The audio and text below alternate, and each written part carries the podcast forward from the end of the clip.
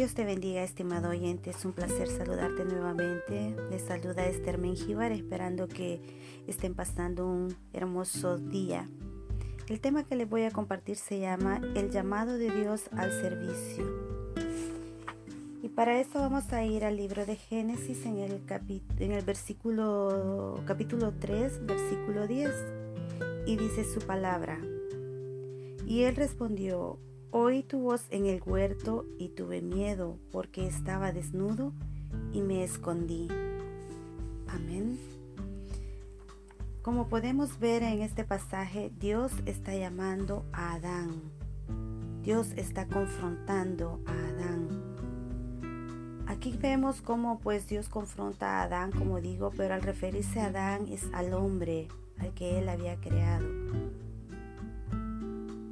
O sea, Dios te dice a ti, ¿dónde estás? Como me lo dice a mí, ¿dónde estás, Esther? Él nos confronta a nosotros de la misma manera que lo hizo con Adán. Ahora bien, ¿dónde está tu vida en este momento? ¿Qué estás haciendo tú por Él? Dios es tan amoroso, tan misericordioso que Él viene a y le pregunta, ¿dónde estás? O sea, vemos que Dios es quien viene y busca, como vino en busca de mi persona que ahora estoy compartiendo con ustedes. Así Él a diario te pregunta a ti por nombre, ¿dónde estás? Él viene a buscarte a ti. Sabemos que somos creados por Él y para Él para servirle a Él, como dice el tema que les estoy compartiendo. Llamados al servicio de Dios, a trabajar para Él. Estamos llamados a servir, a construir un reino aquí en la tierra, de que todos le amemos, de que llevemos su palabra que está escrita en el libro de la Biblia. Buscaba la palabra servir, servir es sinónimo de trabajo. Y nosotros estamos tan afanados cada día por ir a trabajar, porque sabemos que dentro de dos semanas, una semana, recibiremos un cheque, un sueldo. Y nos ponemos felices. ¿Por qué? Porque podemos tocar el cheque que nos van a dar. Se nos olvida porque hemos sido creados, para qué hemos sido llamados nos volvemos ciegos espirituales. Pero como les digo, Dios en su infinito amor, en su infinita misericordia, viene y te llama a ti, como me llamó a mí de nuevo, ¿dónde estás? Y cuando tú le respondas y le reconozcas a Él, Él te dará tu pago por tu servicio hacia Él.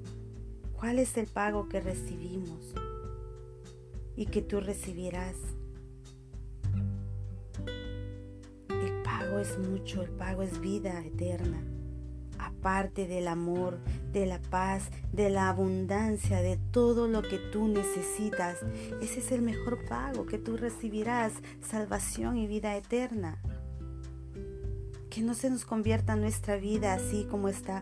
Estamos tan acostumbrados a, vivir una rutina en esta, en esta vida que tenemos. Estamos como Adán que se encontró en ese momento desnudo, con miedo. ¿Por qué? Por el pecado que llevamos en nuestra antigua manera de vivir. El servir a Dios, les digo como testimonio, no es fácil, porque creo que es uno de los trabajos más duros que me ha tocado hacer. ¿Por qué? ¿Cómo cuesta cambiar? ¿Cómo cuesta hacer cambios a nuestra vida?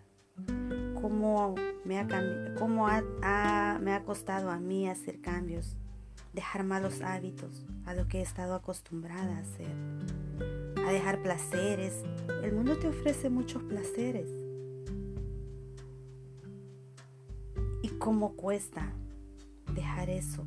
Tal vez por estar contentos con la sociedad, por estar contento con el amigo, pero, pero ¿qué? Tenemos un corazón entristecido y ese es el corazón de Dios. Porque como les digo, somos creación de Dios. Y Dios nos hizo con un propósito, como al principio de empezar con estos podcasts, yo se los decía que alguien cuando yo estaba en el mundo me decía, Esther, Dios tiene un propósito para ti. Y es ahora que yo descubro el propósito de Dios en mi vida. Y, y es la paga más hermosa que puedo recibir. Porque ves cómo, cómo va cambiando tu familia, cómo todo tu entorno se va transformando.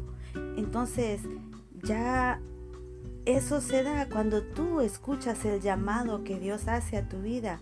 Porque como digo, vino Dios a buscar a Adán, sabiendo que Él lo había creado tan perfecto pero hubo pecado en Él como lo hay en nosotros. Pero no nos escondamos, no tengamos miedo, no vivamos más desnudos. Porque si estamos en este mundo es porque Dios nos creó con un propósito y lo descubrirás cuando lo aceptes a Él como dueño de tu vida.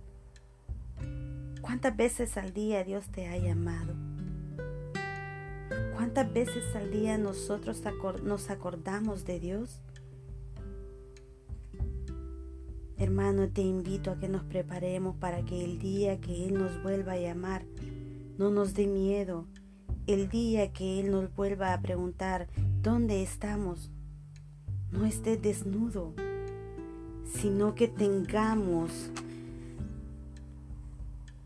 la cobertura del Espíritu Santo de Dios en nuestra vida porque Adán se sintió desnudo por eso, porque el Espíritu de Dios ya no estaba en ese momento en él.